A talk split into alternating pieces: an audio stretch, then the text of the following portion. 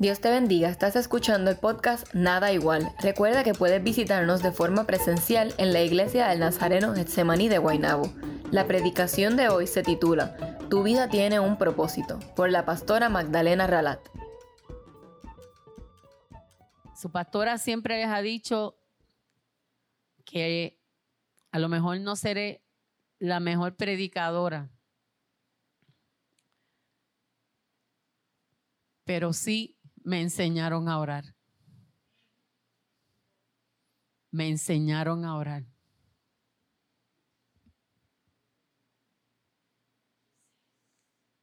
Y esa lista que tengo ahí, que no es el bucket list, porque ese no es el bucket list, es esas oraciones que tenemos ahí delante del Señor y que todavía no vemos realizadas. A la gente nueva que está aquí y los que me escuchan por, por Zoom. Eh,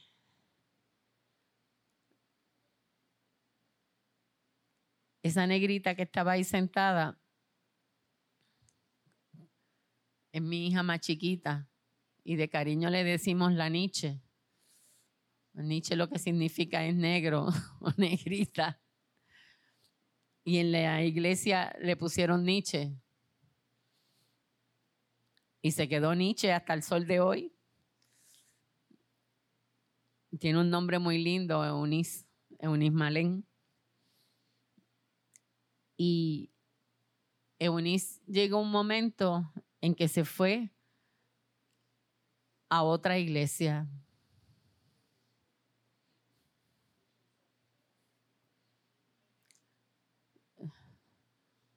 Aquí todos somos de la casa hoy, ¿verdad? No tengo visita. Ok. No sé si en el Zoom hay alguno y lo que voy a decir ahora no es despectivo para nadie. Yo vengo del catolicismo y siempre les he dicho que yo lo que vine fue a cambiar de denominación, porque lo mismo que hacía en la iglesia católica lo, hacía cuando vine a Jesús. Y Jesús lo que me dio fue que abrí mi mente, abrí mi corazón. Y lo más lindo que me dio el Señor cuando yo pasé al frente aquel día en la iglesia eh, de Carolina, era que yo por fin pude coger una Biblia en la mano y podía entender lo que decía. Porque Él nos da sabiduría. El viernes estaba aquí con los muchachos dando el estudio bíblico de la Carta Santiago. Y a los que no tuvieron en la escuela bíblica, les dije que podían venir. A los jóvenes no les molesta que vengamos a sus actividades. Esta iglesia es nada igual, estamos al revés hay lugares donde los jóvenes no quieren ver a los viejos ni por equivocación, pero aquí es lo contrario. Y mi hija, después de muchos años de estar con nosotros en la iglesia, decidió irse a la iglesia católica. Eh, yo le dije al Señor, yo no voy a contender contigo. Yo no entiendo esto.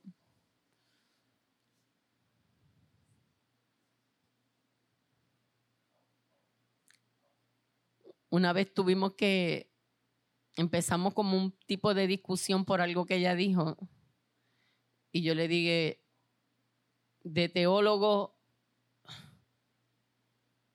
de teología no hablemos, porque en tu casa hay un teólogo y como dice el refrán, todo el mundo hace teología.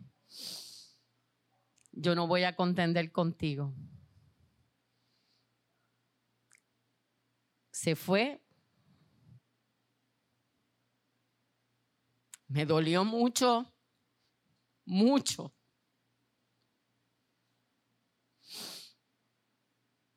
Me dolió por danza rústica.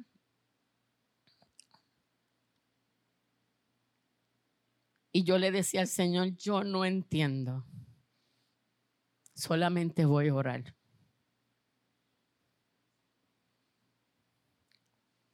Hace más de casi ya un año, Eunice está aquí otra vez, dándole clase a los niños, sin pelear, sin contender. Y yo decía, Señor, ella tiene un ministerio que tú le has dado. Y el Señor me decía, ¿dónde trabaja tu hija?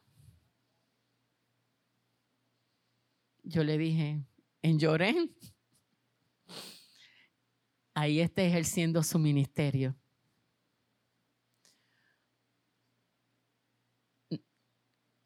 Yo no se supone que tuviera hijos me entero después que tengo ya tres hijas. El Señor nunca deja de sorprenderme. Y yo le digo, wow, tú estás bien pasado. Tú me anunciaste el nacimiento de mi primera hija. Y después de haber yo tenido mis tres hijas, yo me entero que yo era una mujer estéril que no podía tener hijos. Tú no dejas de sorprenderme.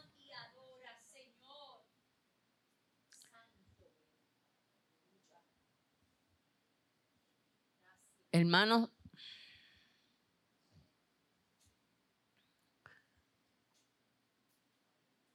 yo no voy a contender con nadie.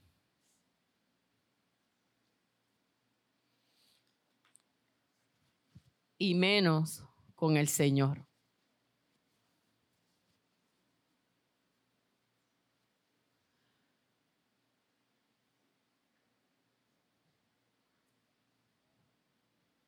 Porque cuando estamos pasando por diferentes pruebas,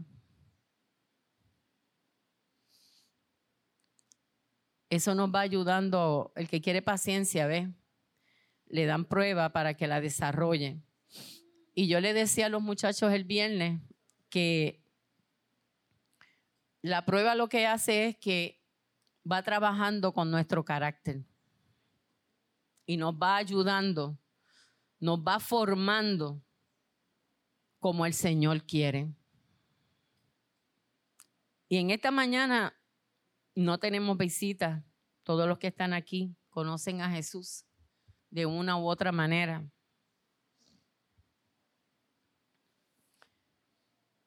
Y el sermón de hoy le puse por título, Tu vida tiene un propósito.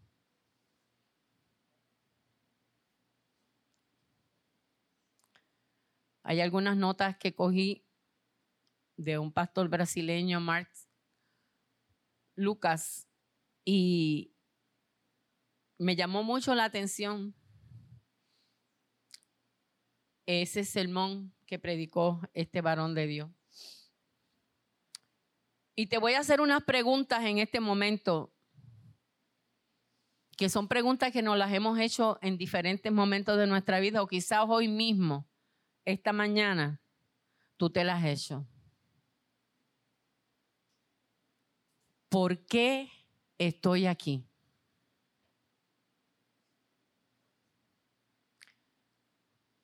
¿Es verdadero o es realmente bueno o importan las cosas que yo estoy haciendo? Mi vida tiene un sentido.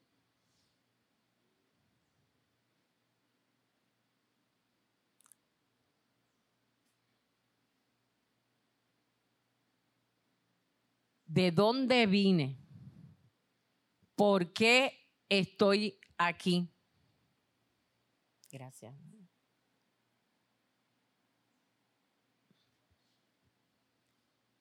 ¿Y qué va a pasar después que yo muera?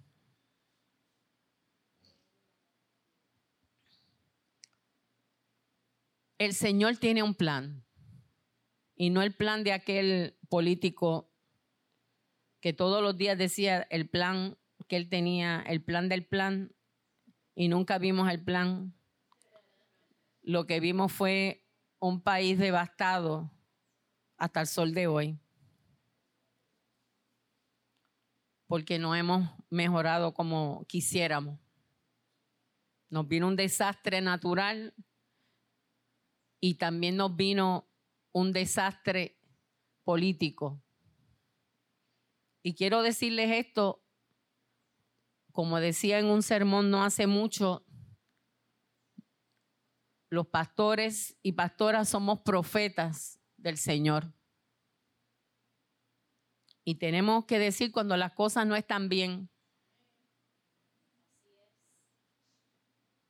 Este país no está bien. Y no es que quiero criticar a mi, a mi país. Pero ustedes son parte de este país como yo lo soy. Y nos duele todas las cosas que están pasando. Y cada día nos sentimos que nos están ahogando, ¿verdad? Y a veces nos preguntamos, ¿me voy a quedar aquí? Si esto sigue así, o hecho a correr.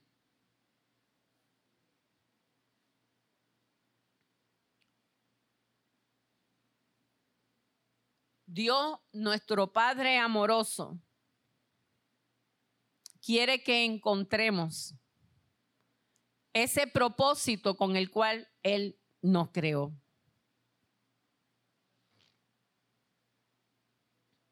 La palabra propósito puede significar un deseo, una intención o una voluntad. En Filipenses 3, 1 al 3 nos dice, por lo demás, hermanos, gozaos en el Señor. A mí no me es molesto el escribiros las mismas cosas. Y para vosotros es seguro, guardaos de los perros, guardaos de los malos obreros, guardaos de los mutiladores del cuerpo, porque nosotros somos la circuncisión, lo que es en espíritu servimos a Dios y nos gloriamos en Cristo Jesús, no teniendo confianza en la carne. La vida cristiana tiene que tener sentido. La vida cristiana tiene que tener un significado para cada uno de nosotros. Tiene que tener valor. De lo contrario,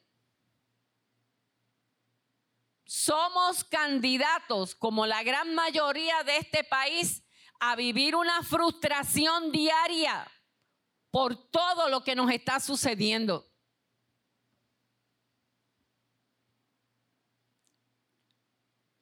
No podemos, hermano, vivir sin el Señor. Y pensar nosotros como hijos e hijas de Dios que nuestra vida no tiene un propósito. Nosotros tenemos que defender nuestro propósito de servir a Dios. Extraño a mucha gente aquí en la iglesia. Mucha gente. Sé que hay algunos que están enfermos y sé de algunos que sus familiares están enfermos. Pero la palabra nos dice que nos congreguemos. Jesús iba a la sinagoga todos los sábados y se congregaba. Y la palabra de Dios nos dice que es lo que estamos celebrando en este mes, la Biblia. Que no dejemos de congregarnos como algunos tienen por costumbre. Preocupémonos, tenemos que tener una preocupación por nuestros hermanos. Y si usted no ve un hermano aquí hace días, llámelo. No tengo que llamarlos yo a todos. No los tiene que llamar el pastor a todos. Usted también tiene que ser guarda de su hermano. Caín le dijo al Señor que él no era guarda de su hermano. Pero nosotros sí tenemos que ser guarda de nuestros hermanos y nuestras hermanas en la iglesia. La vida cristiana con sentido comienza con tener objetivos claros en cada una de nuestras vidas. Nosotros tenemos que tener unas prioridades y esas prioridades tienen que estar bien claras. Nuestro fin último, ¿cuál es? Glorificar a Dios. Yo no puedo entender cómo los, hay personas cristianas que no les gusta alabar y adorar a Dios. ¿A qué usted va a ir al cielo? Alabarle y adorarle. No entiendo. Y tenemos que empezar practicando desde aquí.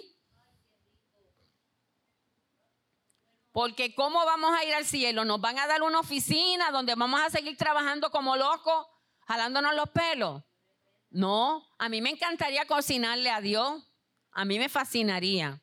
Y yo le he dicho al Señor, Señor, después que yo pase esa puerta, tú me dejas aunque sea de en la esquina. No hay problema, no tengo problema. Exacto. La gente que han ido y han regresado, como dicen que hay unos jardines espectaculares por allá, me pueden dejar ahí, pero ellos siempre dicen que hay una puerta que no pueden entrar todavía cuando regresan. Yo quiero siempre estar detrás de la puerta, ¿sabes? Que me abran la puerta y me dejen entrar. Así que nuestro fin primordial es glorificar al Señor.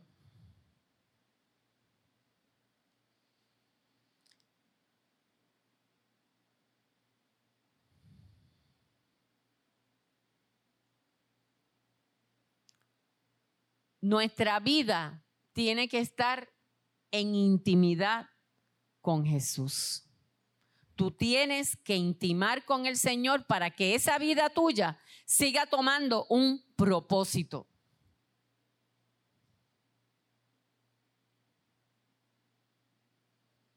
Tenemos que imitar a Jesús. Y como decía ahorita el versículo cuando Pablo le hablaba a los filipenses, no me canso de escribirle lo mismo. Pastor estuvo cuántos años predicando de, la bienaventuranza de Mateo? Como tres años, ¿verdad? De Mateo 5.3. Uh. Y un día dice, ustedes, y hoy voy a predicar, y la iglesia decía, Mateo 5.3. Y ustedes van a decirme por qué sigues predicando de lo mismo. Y yo les digo en esta mañana, como dijo pastor, porque todavía no veo que estén viviendo ese pasaje. Así que no nos cansamos de decir lo mismo, porque nuestra, una vida con propósito, lo que quiere decir es una vida cristiana, viviendo como Cristo quiere que nosotros vivamos. No importando todas las situaciones que nosotros estemos pasando. Miren, hermano, si no fuera por mi Señor, y como dice el corito, si no hubiera sido por el Señor, mi alma sí se hubiera perdido. Pero estando en Cristo, todos estos últimos años de prueba, porque el que está en Cristo es probado.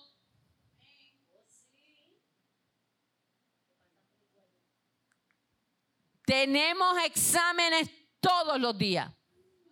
Hay unos que son más grandes que otros. Malen Alejandra hoy no está aquí porque está estudiando, porque tiene un examen de química orgánica. Bien, gracias. Así que la muchachita lo que hace es comerse los libros. Pues así mismo tenemos que ser nosotros, tenemos que comernos la palabra de Dios.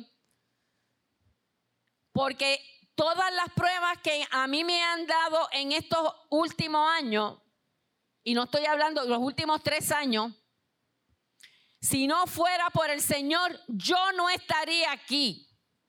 Porque como le dije la otra vez, a veces me arrastro como la culebra para llegar al templo. Porque eran tantas y tantas y tantas las cosas que nos estaban pasando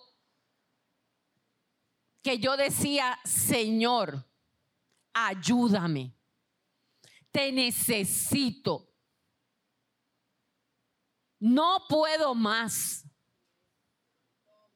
Y vuelve el Señor y me dice, bástate mi gracia. Bendito sea el nombre del Señor.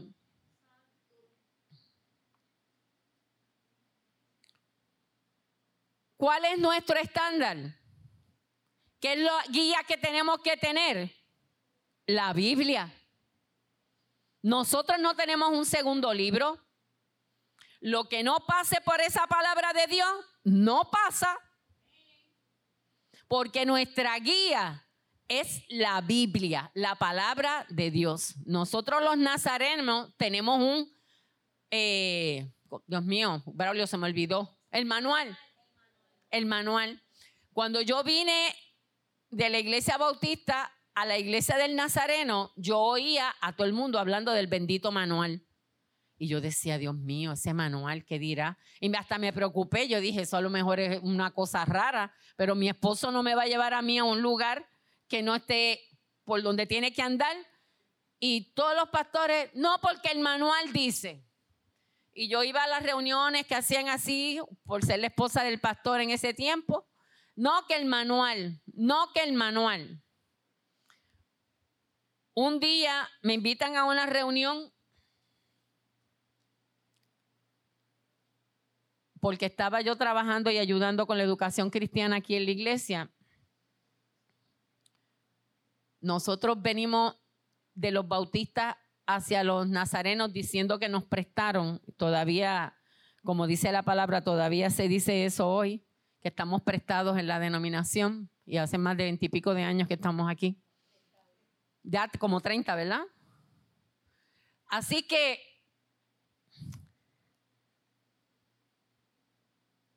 el manual está bien, porque hay cosas que hay que trabajarlas dentro de las denominaciones. Pero pastor le dijo un día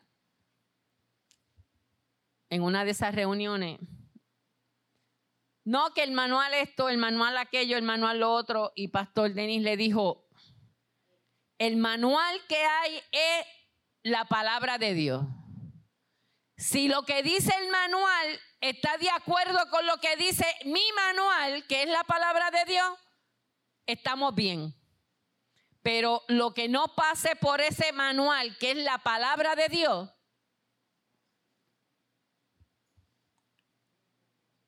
el manual ha sido enmendado cuando hay personas que se han levantado a chequear. El manual de nosotros está ya revisado hasta el 2022. Toda escritura es inspirada por Dios y útil para enseñar, para redarguir, para corregir, para instruir en justicia a fin de que el hombre de Dios sea perfecto, enteramente preparado para toda nueva obra. Eh, ahí se resume esto que llamamos la Biblia, que es la que nos ayuda a seguir adelante y tener uno de nuestros objetivos claros. Y otro objetivo claro es el poder que Dios nos da por medio de su Espíritu Santo. La gracia de Dios viene a través de su Espíritu.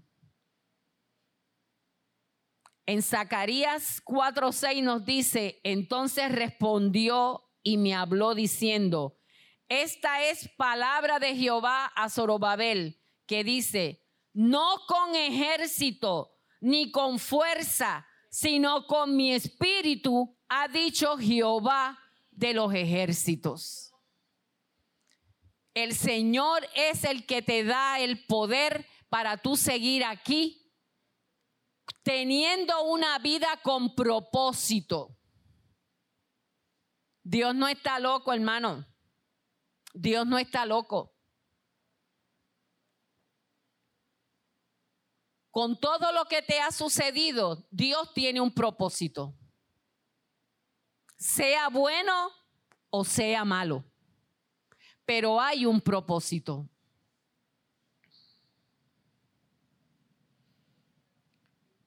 Y nuestro otro objetivo es ser de bendición al mundo cumpliendo la gran comisión. Y dice el Señor en Lucas 4:18, el Espíritu del Señor está sobre mí por cuanto me ha ungido para dar buenas nuevas a los pobres. Me ha enviado a sanar a los quebrantados de corazón, a pregonar libertad a los cautivos y vista a los ciegos, a poner en libertad a los oprimidos. Ahí el Señor le está diciendo aquello a lo que él había venido. Y si no me equivoco, eso lo dijo en la sinagoga.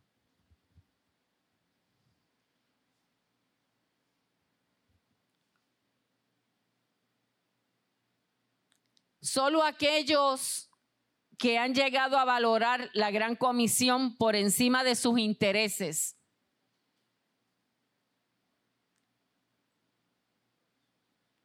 Y cuando digo intereses, estoy hablando de intereses personales. Podrán experimentar la plenitud del discipulado.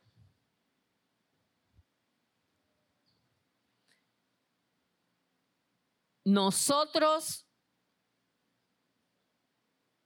no estaríamos hoy aquí.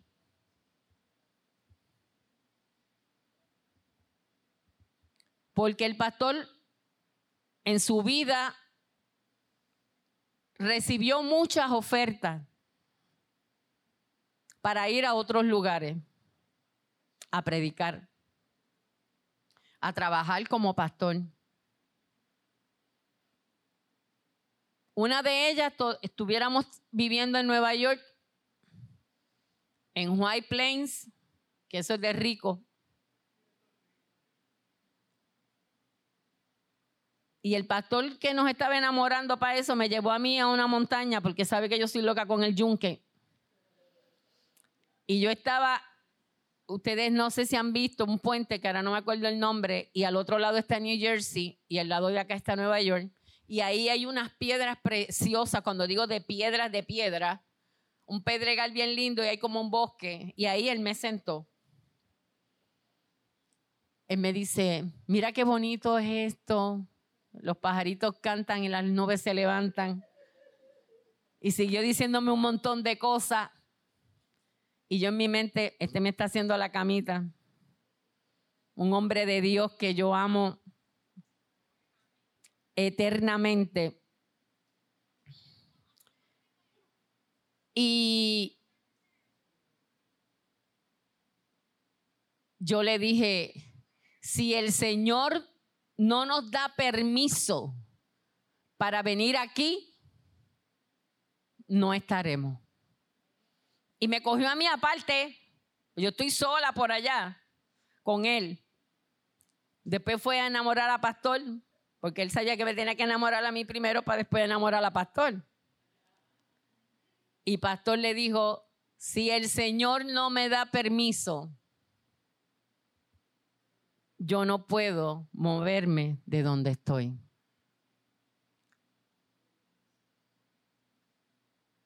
Cuando digo que nosotros ponemos la gran comisión y tú debes de poner la gran comisión por encima de tus intereses personales, lo que está diciendo es que a veces te tienes que negar a ti mismo. Ahora nosotros estaríamos retirados con el banco virado quizá. Aquella iglesia nos estaba dando un package de grandes ligas, que en aquel tiempo cuando nos lo dio, la gente diría que éramos de la, del lado próspero de este país con los benditos apóstoles prósperos. Perdón. Nos daban carro, nos daban una casa en White Plains y si le sigo mencionando el package me dan ganas de llorar. Y yo le decía al Señor en mi cocina, que ustedes saben que ahí, me gusta orar ahí. Ese lugar es santo porque ahí el Señor me lleva de la mano. Aleluya. Santo, siento hasta la presencia de cuando estoy allí. Yo creo que es el fuego que hay en la estufa. Gloria a Dios. Y yo le digo al Señor, y lo que voy a decir ahora no es un llorado que le estoy haciendo a la iglesia, que quede bien claro. Yo sé a quién yo le sirvo y yo sé en quién he creído y Él es nuestro proveedor. Y de momento yo me veía en White Plains y yo diría, ¿cómo yo estaría yo ahora? Yo son inviernos allá, a mí eso no me gusta. eso está fuerte. Y viene el enemigo que le encanta, pero, pero no tendrías la cuenta en cero. Te hubieras ido, las muchachas hubieran estudiado quizás hasta en Princeton. Y por ahí siguió diciéndome una salta de cosas porque él le encanta hablarte y hacerte la camita. Touch. Y tú pelado. Los otros días dije, yo creo que yo me voy a ir hasta trabajar para Burger King.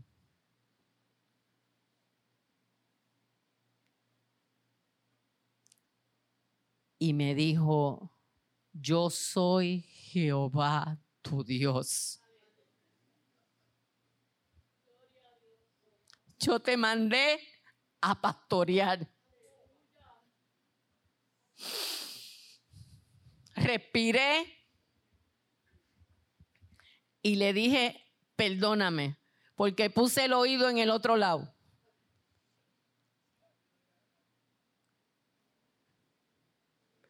Tú no puedes poner tus intereses personales tus situaciones difíciles primero que al Señor. Él es Jehová tu Dios. Él es el que te lleva de la mano. Y dentro de ese gran propósito que Dios tenía estaba esta iglesia en otra denominación. Porque usted sabe lo que me pasaba a mí. Yo era bautista. Y yo llegué a adorar mi denominación. El Señor me reprenda mil veces. Y el Señor nos quitó todo. Hasta nos injuriaron. Se quedaron con el seguro social del pastor, con su retiro. Con tantas y tantas cosas que nos hicieron, que yo llegué a los nazarenos rebeldes. Y ahorita les dije que yo estaba en una reunión con la que era antes la superintendente, la hermana Olga Roble. Y ella dijo algo y yo le dije, ¿sabe qué, hermana? Usted sabe lo que son las denominaciones. Estaba rebelde, estaba en la chuleta cancán, salía con mucho cuerito. Estaba extra crispy, que usted le metía ese canto y hacía crack, crack, crack. Cuando eso yo no era pastora, ni, ni por el pensamiento me pasaba a mí. Y yo le dije, ¿sabe qué? Le voy a dar mi definición de las denominaciones. Hermano Fraín, tenga cuidado conmigo. Te dirá, esta voy está grave. Esos son mis bebés. Todos esos que están aquí ahora, tengo 10 bebés aquí. Y me dice ella, ajá, ¿cuál es tu, cuál es tu definición? Yo le dije, Señor, perdóname. Las denominaciones han sido creadas por el enemigo para retrasar el trabajo de Cristo en la tierra. Ella me miró y yo me quedé, ajá, como quien dice, quítame la pajita. Quítame la pajita, a ver, ¿qué tú me vas a decir? Me dice, eh, Malén, nosotros te amamos tanto. Tú eres tan expresiva, tan sincera. Estábamos en una, en una reunión de educación cristiana. Con esto yo le quise decir a ella que a veces las denominaciones se van, se van por encima de sus intereses como denominación y no cumplen con la gran comisión. Eso era lo que yo le quería decir a ella. Después lo entendió con el tiempo. yo tengo que valorar mi llamado. Y no he sido llamada yo nada más, ni pastor, ha sido llamada Ivette, ha sido llamada este, Paola, ha sido llamada Aixa, ha sido llamado cada uno de los que estamos aquí, hemos sido llamados porque hemos reconocido a Jesús como nuestro Salvador personal. Y a mí me encantaba oír a José cuando él decía que él no compartía su fe, que es el único que estaba en su casa. Su mamá es cristiana. Va a una iglesia un poco difícil. Aleluya. Perdón, José. Pero no se me olvida que no te dejaron entrar a la iglesia porque tenías una gorra. Me puse mala. Ese día me puse mala. Porque la iglesia se ha dedicado a seguirle poniendo pacho a la salvación de esa cruz, que lo único que llevó fue la sangre del Hijo de Dios. Y le seguimos poniendo pacho cuando eso no lleva ningún pacho. ¿Ok? Las metas de todo aquel que ha recibido a Jesucristo deberían de ser, como dice en Filipenses 3:10, a fin de conocerle y el poder de su resurrección y la participación de sus padecimientos, llegando a ser semejante a él en su muerte. ¿Qué tenemos que hacer? Conocer a Cristo, experimentar el poder que se manifestó en su resurrección. Porque cuando nosotros venimos a Cristo cambiamos. Nosotros morimos al pecado y vivimos para una vida eterna. Nosotros estamos aquí esperando que nos vengan a buscar.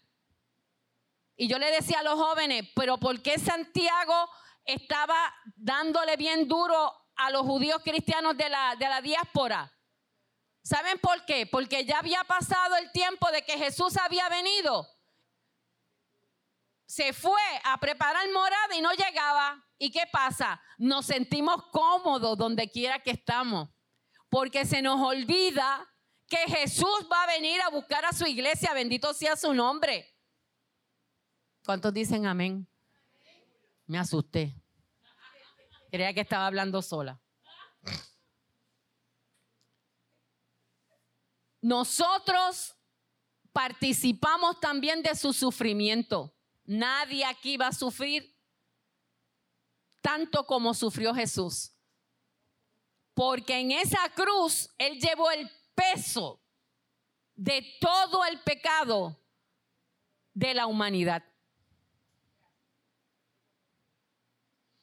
Y en Gálatas 2.20 nos dice, con Cristo estoy juntamente crucificado y ya no vivo yo, mas vive Cristo en mí. Y lo que ahora vivo en la carne, lo vivo en la fe del Hijo de Dios, el cual me ama, el cual me amó y se entregó a sí mismo por mí. No hay mayor entrega para el Señor que el servicio, el sentido de servir. Tenemos que vivir una vida con propósito, bajo un propósito divino. La Biblia nos enseña que para entender cuál es el propósito de Dios para nuestra vida, para una vida feliz, primero tengo que saber qué propósito tiene Dios para mi vida o qué propósito tengo yo mismo para mi vida. Porque puede ser que todavía a estas alturas tú te preguntes a ti mismo por la mañana en el espejo, ¿qué hago yo aquí en este mundo? Yo iba a traer un espejo. Yo tengo un espejo grande. Y lo iba a pasar para que cada uno de ustedes se mirara un momento en ese espejo.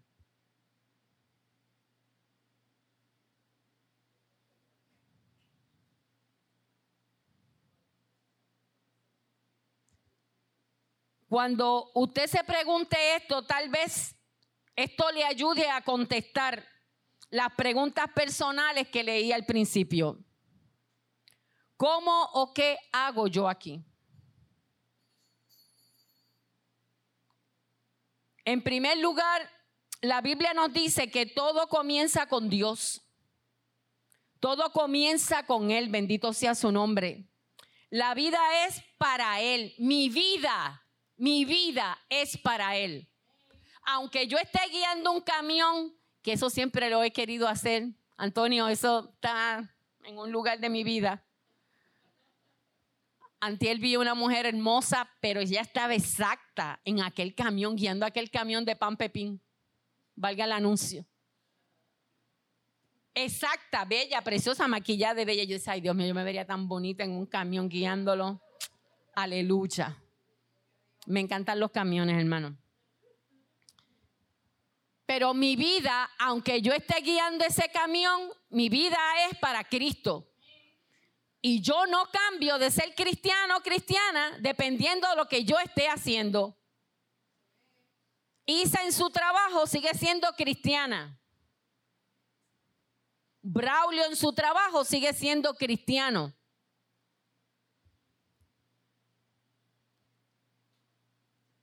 Y les digo esto porque la gente que los conoce sabe que son cristianos. No son cristianos de la CIA, los que andan encubiertos.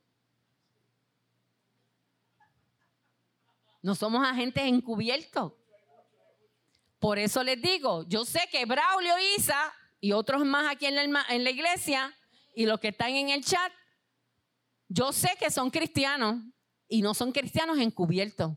Porque la gente sabe que conocen a Jesús, que comparten la palabra. Que cuando van a hablar con una persona, no le dicen arráncale la cabeza y quédate con ella, sino que le dicen, el Señor te llamó a paz. Un día yo estaba molesta. Y Isa vino donde mí quedé nueva. Quedé nueva. Me dejó el pelo lacio, como lo tiene ya hoy. ¿Por qué? Porque yo tengo que vivir para Jesús. Y los demás que están a mi alrededor me ven. Están viendo lo que yo estoy haciendo. Me está viendo Dios. Y parte del propósito de Dios en mi vida es que yo refleje a Jesús. No importa la circunstancia que sea. Yo no sé a cuántos de aquí de los jóvenes les han venido a traer, bueno, sí sé de algunos. El mundo te trae las cosas en bandeja de plata. Y cuando me refiero al mundo, me refiero a lo malo, no a lo bueno. Usted nunca va a ver al enemigo con cuernos botando fuego por la boca aparecérsele usted. A lo mejor a mí sí porque he visto cada cosa, eso es otro día. Pero cuando él, es engañador, Él es padre de mentira, te va a traer las cosas en bandeja de plata o de oro. Y te va a decir, estás pelado, pero tú puedes hacer esto. Tú puedes hacer aquello. Te manda a mentir, a delinquir. Y cuando le digo esto, estoy hablando también de personas que trabajan en sitios, que le hacen ofertas en los trabajos, especialmente los que trabajan en el gobierno, que hay un montón de corruptos. Tú, yo te paso por debajo de la mesa tanto y tú me das tanto.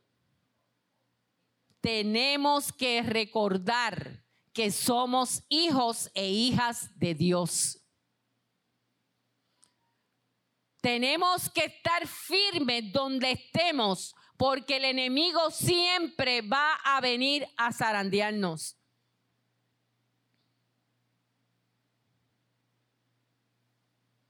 Dios te conoce por dentro y por fuera. Tú sabes que Dios sabe cómo tú fuiste formado. Cuando yo preparaba este sermón, yo me veía en la barriga de mi mamá.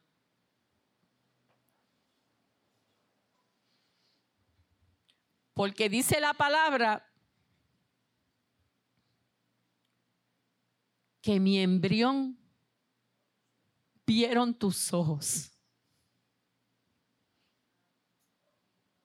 Imagínese, cierre sus ojos en este momento y vaya a esa barriga de su mamá, que es el lugar, se supone, más seguro del mundo.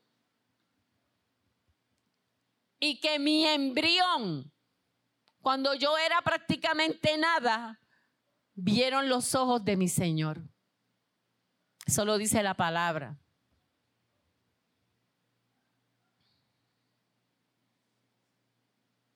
Dios sabe quién tú eres antes y después que naciste.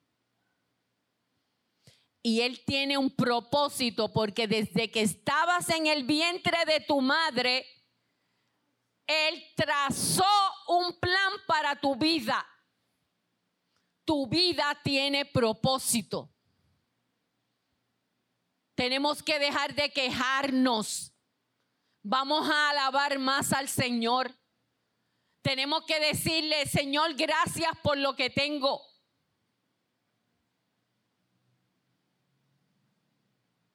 Aquí nos estamos quejando porque hay mucha gente enferma que no hay luz. Donde nosotros estábamos como misioneros, tampoco había luz. Y nunca ha habido luz. Yo sé que hay gente enferma y yo soy una de ellas que tengo que dormir con una máquina. Por si acaso me ven marcada por la mañana cuando llego aquí, es la máquina, ¿sabe? No es que el pastor me ha dado ni nada de eso. Tengo dos marcas aquí así, estoy así. Como si me hubiera hecho un lift. Tenemos que ser agradecidos porque Dios tiene un plan para tu vida. Dios quiere intimar contigo.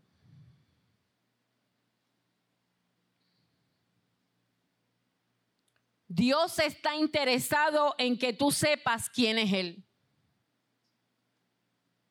No es lo que dicen los demás. Es que pienses tú sobre Dios. ¿Qué representa Dios en tu vida en esta mañana?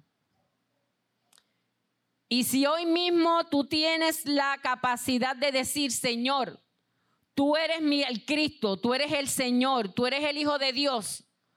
Tú me formaste, tú eres el centro de mi vida y de mi existencia. Solo así seremos capaces de entender el rol que Dios tiene para ti y para mí en este mundo. ¿Para qué estoy aquí? En Romanos capítulo 8, versículo 28 nos dice, y sabemos que a los que aman a Dios, todas las cosas, no dice alguna, todas las cosas le ayudan a bien. Esto es a los que conforme a su propósito son llamados.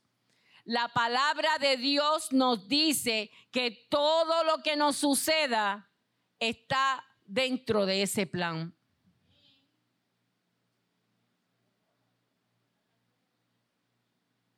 la búsqueda final de nuestra existencia no es la felicidad.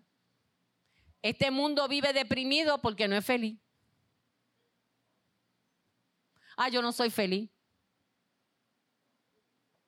No, yo no soy feliz.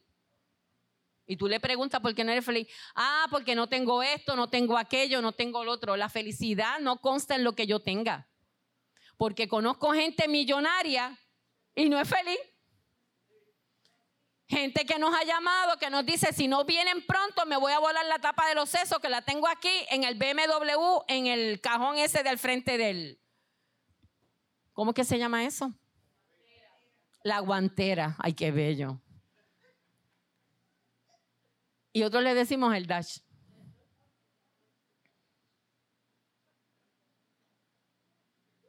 Dios tiene algo mucho más allá que la felicidad. Bendito sea su nombre.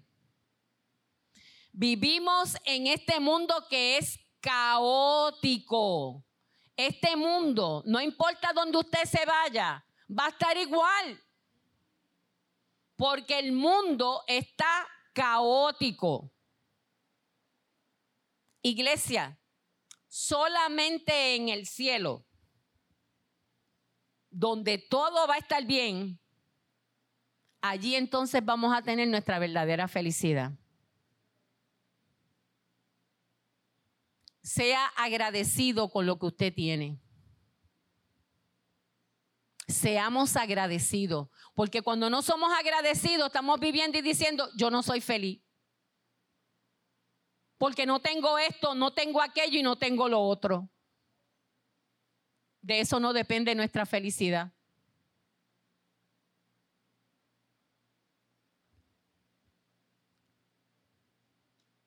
Hay dos tipos de personas, las que tienen un propósito y conocen el propósito y aquellas que no conocen y no tienen un propósito para su vida. En Deuteronomio capítulo 6, 23 nos dice, nos sacó de allá para traernos y darnos tierra que juró a nuestros padres. O sea, esperando en el Señor para todos, porque todos tienen que reconocer que Dios tiene un tiempo para que se establezca su propósito. El pueblo de Dios estuvo 400 años en Egipto. Moisés se va al desierto porque lo estaban buscando para matarlo. Dios lo escoge, viene, saca al pueblo. Ellos pudieron tardarse bien poquito en llegar a la tierra prometida, pero estaban al garete. 40 años se tardaron, creo que en un viaje de una semana. 40 años en el desierto. ¿Y por qué Dios no los llevó rapidito? Porque estaba bregando con cada uno de ellos. Era un pueblo salvaje, idólatra. No eran agradecidos. Cuando Dios le mandaba el maná, ellos querían codornices. Y cuando le mandaba codornices, querían otra cosa. Moisés se subió al monte y cuando bajó ya tenían un becerro de oro adorándolo. Estaban al garete. Y a veces tú dices, Dios mío, pero ¿por qué yo estoy aquí y no camino? ¿Cuál es tu propósito conmigo? Porque tienes que aprender algo. Algo tienes que aprender para que entonces te cambien ese examencito que te están dando y podamos entonces subir de nivel.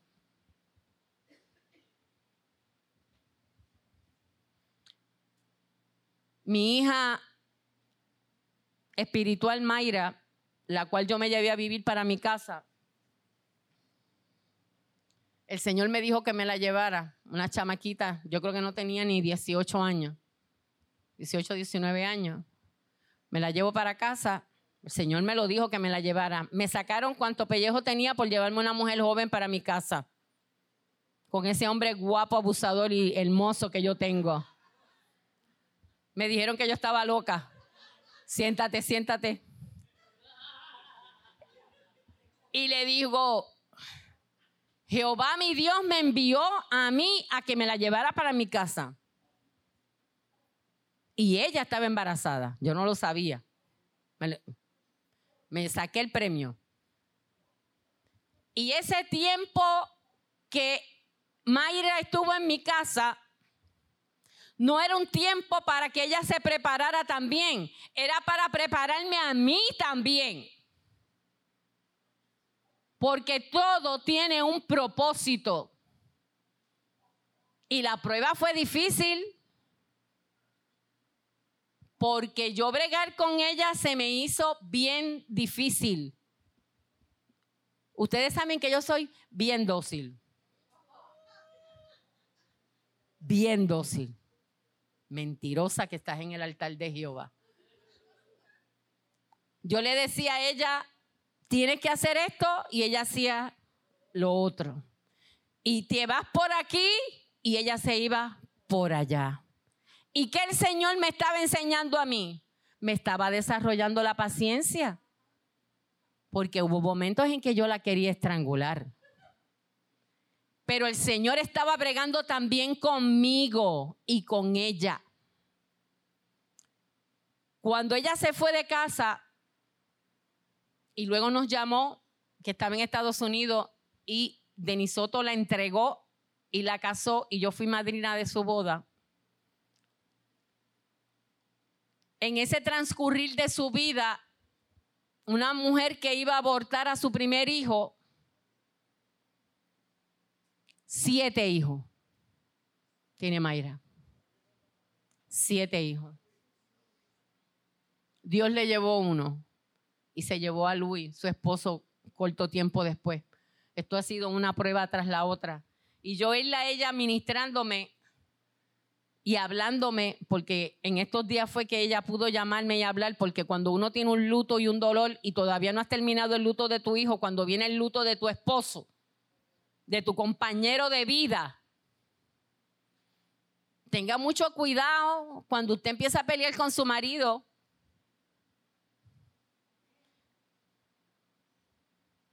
El pastor a veces me saca de quicio Estoy delante del altar del Señor, no puedo mentir.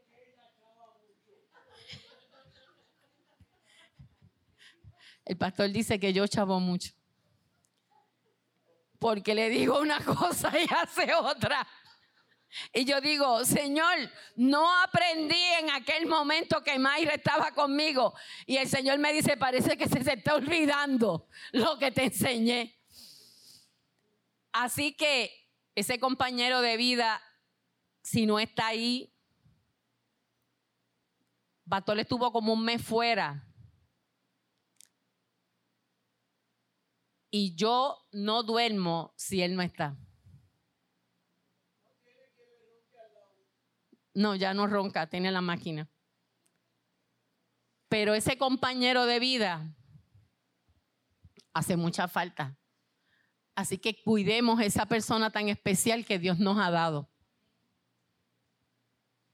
cuidémosla. Y Beth es viuda. Y no es fácil. Mi cuñada también es viuda, que se llama igual que, que, que Betita.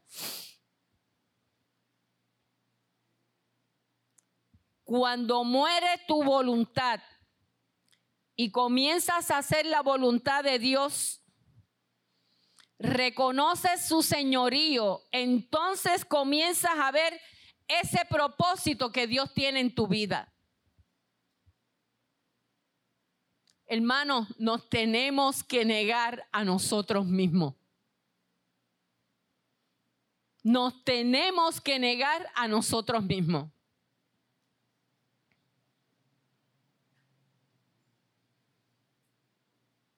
Ya casi estoy terminando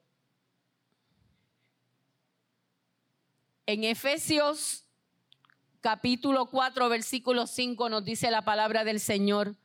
Antes siguiendo la verdad en amor, crezcamos en todas las cosas, en aquel que es la cabeza, a saber, Cristo, crezcamos con Cristo. El propósito de Dios para nosotros es que alcancemos también a otros. La gran comisión. El propósito de Dios para ti y para mí es que tengamos definida nuestra identidad en Cristo Jesús.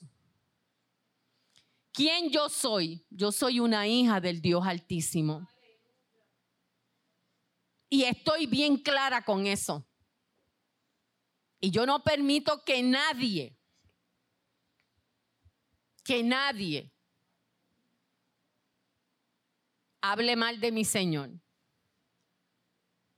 Y no voy allá con un palo a decirle, no, tú tienes que creer en Jesús. Yo tengo que demostrarle a esa persona que no cree en Jesús con mi testimonio lo que es Dios en la vida de un cristiano.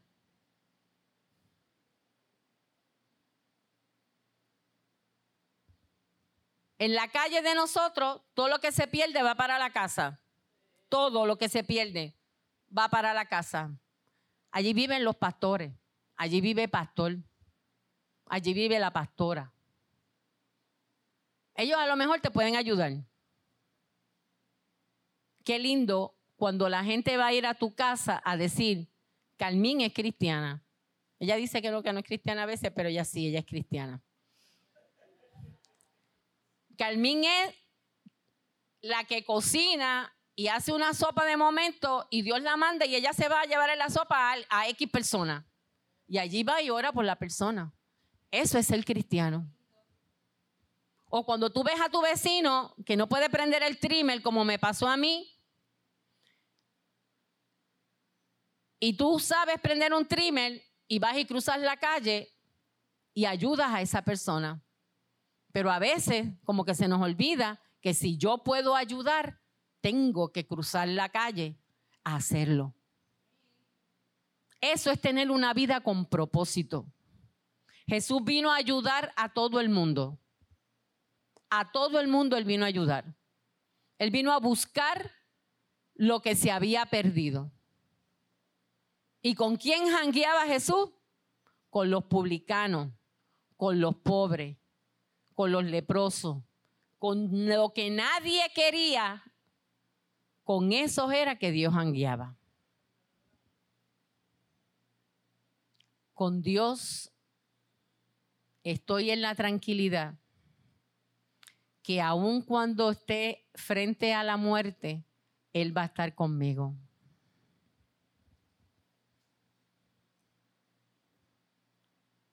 Eli, tú no estás sola. El Señor está contigo. Y hay un propósito para cada cosa que esté pasando.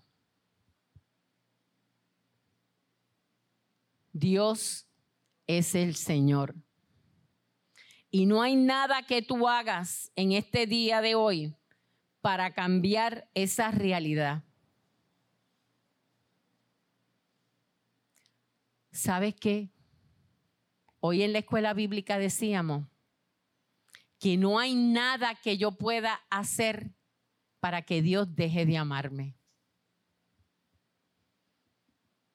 Porque ese obstinado amor de Dios permanece, aun cuando le damos la espalda. Dios es el que le da propósito a mi vida. Y cuando nos negamos a nosotros mismos y empezamos a hacer las cosas como son, las cosas se empiezan a enderezar, amados y amadas vamos viendo cómo esa, ese culvero que hay en la vida de nosotros se va enderezando y se va poniendo un poquito más derecho. Y ese camino no es fácil. Ese camino no es fácil. Pero tenemos a un Dios todopoderoso que nos va a ayudar a llegar a la meta. No hay nada que podamos hacer para hacer que Él deje de amarnos porque esto es por gracia. Y yo te digo a ti esta hora, delante del altar de mi Señor, delante de esta cruz que tenemos aquí, que mi vida tiene un propósito y ese propósito me lo dio Dios. Yo me crié en un hogar disfuncional. Y fui una niña molestada sexualmente. Hoy puedo hablar de eso.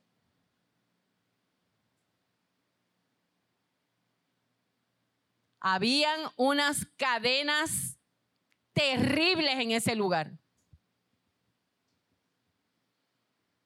Pero Jesús le dio propósito a mi vida.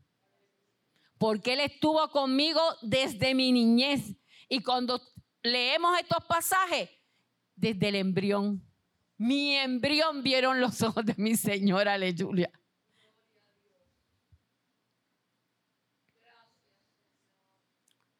Dios tiene un propósito con tu vida. No dejes que el enemigo te hable y te diga cosas que no son. Repréndelo en el nombre de Jesús y adora al Señor y dile, no, yo soy propiedad de Jesucristo y yo le creo al Señor y yo voy a echar hacia adelante y yo voy a salir de este hoyo en el que estoy. Porque el Señor está contigo.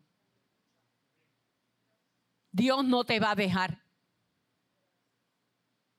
El Señor nunca te abandona.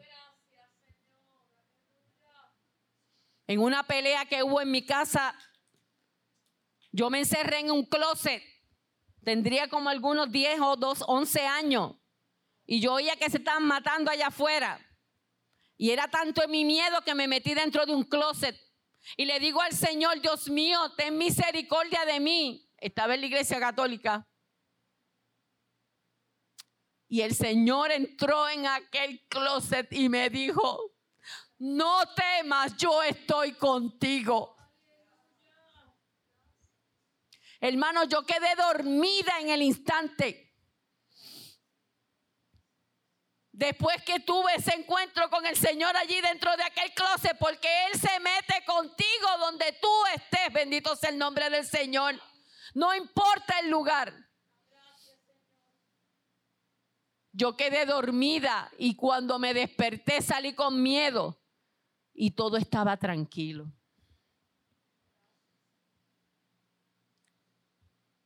El Señor me ha hecho muchas promesas. Y una de las cosas que te va a ayudar en el propósito de tu vida es creerle a Dios. Lo que el Señor te ha dicho, créelo. Créelo. ¿Cuándo va a ser? No sé, pero yo le creo. Dios tiene un propósito.